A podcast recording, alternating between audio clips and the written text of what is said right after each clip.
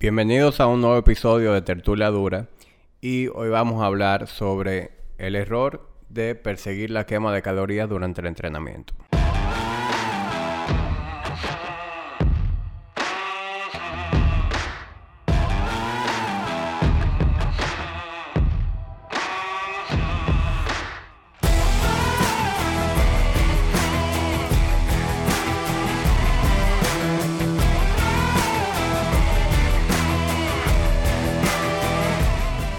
Eh, en un momento en donde muchos de ustedes están eh, cayendo atrás a su meta de año nuevo, eh, al mismo tiempo se, se, observa un error que realmente no es nada nuevo, pero que incluso a medida que los diferentes dispositivos de traquear los entrenamientos, como un Apple Watch o cualquier otro reloj, brazalete que, que monitoree la quema de calorías mientras se entrena, eh, a medida que eso ha adquirido popularidad, eh, siendo una herramienta útil, al mismo tiempo es algo que ha contribuido a que muchas personas entrenen con la intención incorrecta.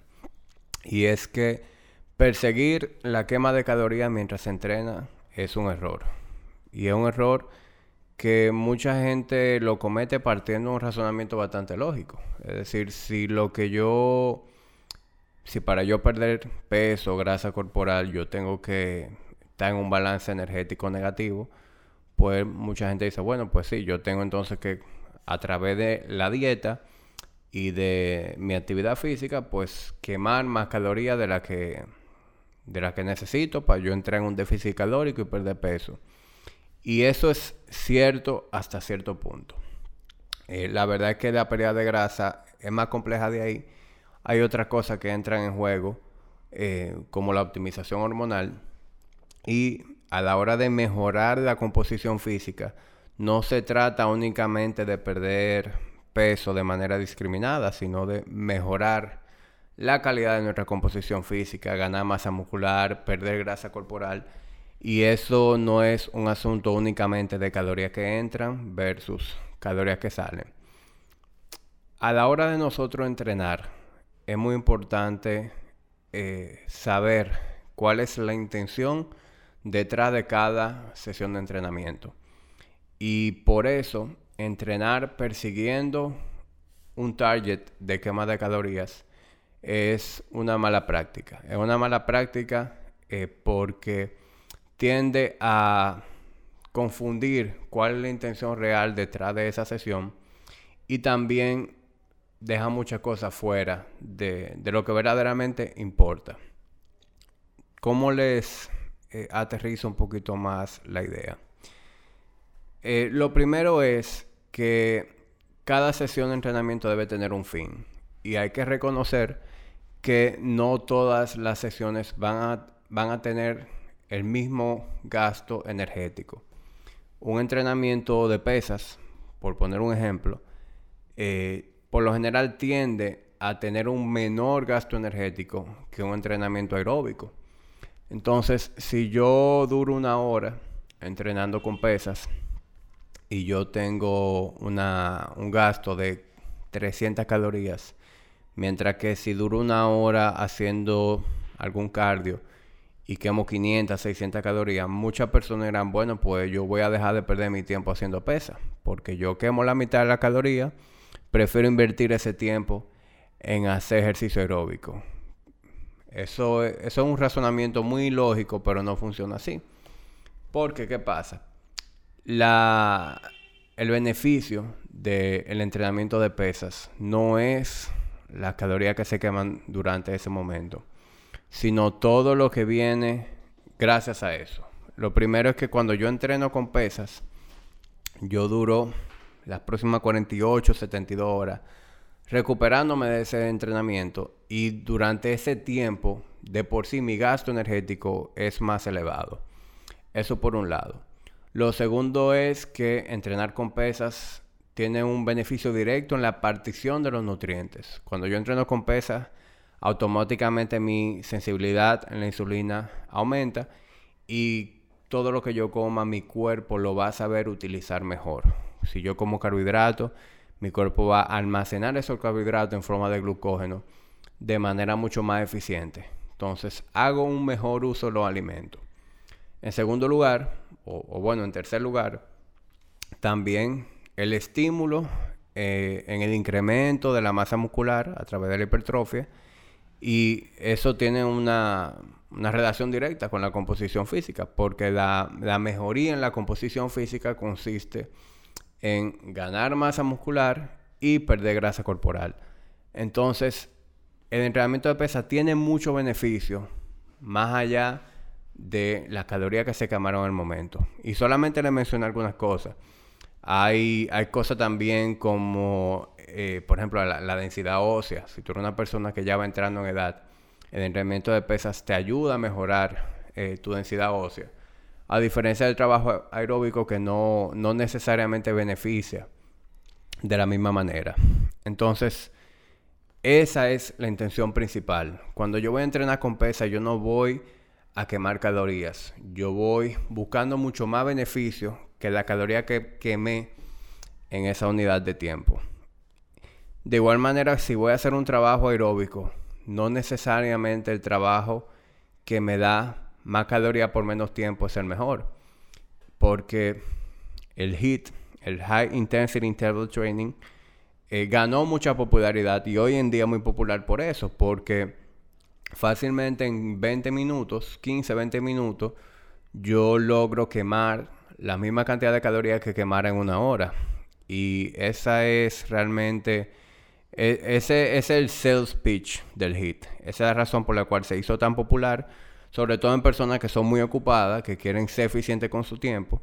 Si lo que yo quiero es quemar 500 calorías, pues yo me voy a ir por el, el tipo de entrenamiento que me va a llevar ahí en menor tiempo. Pero el asunto no termina ahí. Lo primero es que el entrenamiento de, alta intensidad, el HIT, eh, tiene un eh, impacto a nivel hormonal en el sistema nervioso mucho mayor que un trabajo de intensidad moderada o baja. Y cuando hacemos ese tipo de entrenamiento todos los días, pues entonces podemos llegar a un punto en donde comprometemos nuestra salud y lo que es nuestra optimización hormonal. Entonces, por buscar un atajo, eh, me estoy haciendo un daño a la larga, que puedo incluso empezar a, jugar en mi contra a la hora de yo buscar beneficio en mi salud, beneficio en mi composición física y beneficio en cómo yo me siento. Entonces, por eso es que hay que saber eh, conjugar eh, diferentes cosas a la hora de diseñar un programa de entrenamiento y reconocer que no siempre se trata de perseguir más. A veces menos es más. Se trata de nosotros elegir la, la dosis más apropiada de ejercicio para nosotros. Si tú eres una persona avanzada y que tienes todo a tu favor a la hora de, recuperarte de cada sesión de entrenamiento, tú puedes eh, exponerte más, eh, con más frecuencia, a dosis de ese tipo. Pero si tú no estás listo o lista para ese tipo de, dosis de entrenamiento, eh, no es lo mejor para ti. De hecho, puedes jugar en tu contra. Si tú eres una persona que estás borderline en, los niveles de estrés que tú manejas, si tú eres una persona muy ocupada, maneja mucho estrés en tu trabajo, maneja mucho estrés emocional, ya sea porque tú tienes una familia eh, y, y todas las tareas que eso implican. Si encima de eso tu sueño no es óptimo, también está comprometido, eh, está comprometido el momento en el que tú logras eh, aliviar y, recuperarte de ese estrés. Entonces todo forma parte de, o sea, el estrés es como una cubeta. Y todas las formas de estrés, tu cuerpo las reconoce de la misma manera. Es decir, cuando tú estás estresado porque tú estás en un tapón, es la misma respuesta hormonal a cuando tú estás estresado porque tú estás bajo peligro. El cuerpo no sabe diferenciar eh, cuál estrés es por peligro y cuál estrés es por eh, eh, preocupaciones en el trabajo, por poner un ejemplo.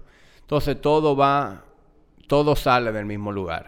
El estrés emocional, el estrés laboral, el estrés por el trabajo físico, todo sale del mismo lugar. Entonces cuando nosotros estamos constantemente bombardeando nuestro organismo con diferentes fuentes de estrés, y encima de eso le agregamos dosis de entrenamiento y, tipo de entrenamiento que agravan el estrés porque también te hacen liberar mucho cortisol. Pues entonces llega un momento en que empezamos a jugar en nuestra contra. Eh, la verdad es que para la mayoría de la gente, eh, sobre todo personas que buscan salud y longevidad, el entrenamiento de alta intensidad no es la opción más recomendable y de hacerlo tampoco debería ser algo que se haga a diario. Entonces, por eso, por eso, señores, la importancia de, no perseguir la quema de calorías mientras se entrena, porque podemos empezar a caer en errores de esa naturaleza y en empezar a hacer actividades que no son incluso las que nosotros verdaderamente podemos manejar, porque trabajar rápido quiere decir también que, estamos comprometiendo la ejecución de los movimientos. Entonces, si tú eres una persona eh, de experiencia principiante o intermedia y a lo mejor tú puedes hacer eh, Tú, ni siquiera puedes hacer un push-up estricto. Si yo te pido que hagas un burpee, que es un pliométrico sobre esas mismas articulaciones, eh, y tú no sabes hacer un push-up estricto, eso es una mala prescripción. Empezando por ahí. Y si encima de eso yo te pido que haga burpee rápido, pues 100% seguro tú vas a estar sacrificando la técnica. Entonces, cuando tú haces eh, entrenamiento de ese tipo, en donde tú estás haciendo un burpee contra el reloj y buscando quemar más calorías por, por menos tiempo, eso es un desastre. Ahí tú no estás haciendo nada bien para, para, tu, para tu físico ni para lo que es eh, la optimización hormonal. Entonces, salgamos de, de, ese error. Vamos, la mejor recomendación que yo le puedo dar es que se orienten, se orienten sobre cuál es el tipo de entrenamiento que, que ustedes deberían hacer de acuerdo a su meta, de acuerdo a, a dónde ustedes están ahora mismo, cuál es su nivel, cuál es su movilidad, eh, qué realmente usted puede manejar en los diferentes patrones de movimiento. Y vamos a partir de ahí. Y si de calorías se trata, la manera más eh, inteligente y práctica de manejar la caloría es a través de la alimentación. Eh, es muy difícil outtrain una, una dieta excesiva. Porque como bien le dije, en una, en una sesión de entrenamiento promedio se queman 300, 500 calorías y cualquier persona se come eso en un snack. Entonces, si de recortar calorías se trata, la mejor manera, la más eficiente siempre será a través de decisiones inteligentes con su alimentación. Con eso concluyo el mensaje de hoy y nada, cualquier cosa que no, que no logren entender pues como siempre, a su orden en, el área de los comentarios. Señores, y si no se han suscrito al podcast, eh, por favor háganlo. Si conocen a algún amigo que le pueda interesar, se lo recomiendan. Y cualquier valoración es bienvenida y agradecida por mí. Nos vemos en el próximo episodio. Bueno, nos escuchamos y nos vemos en el próximo episodio. Gracias.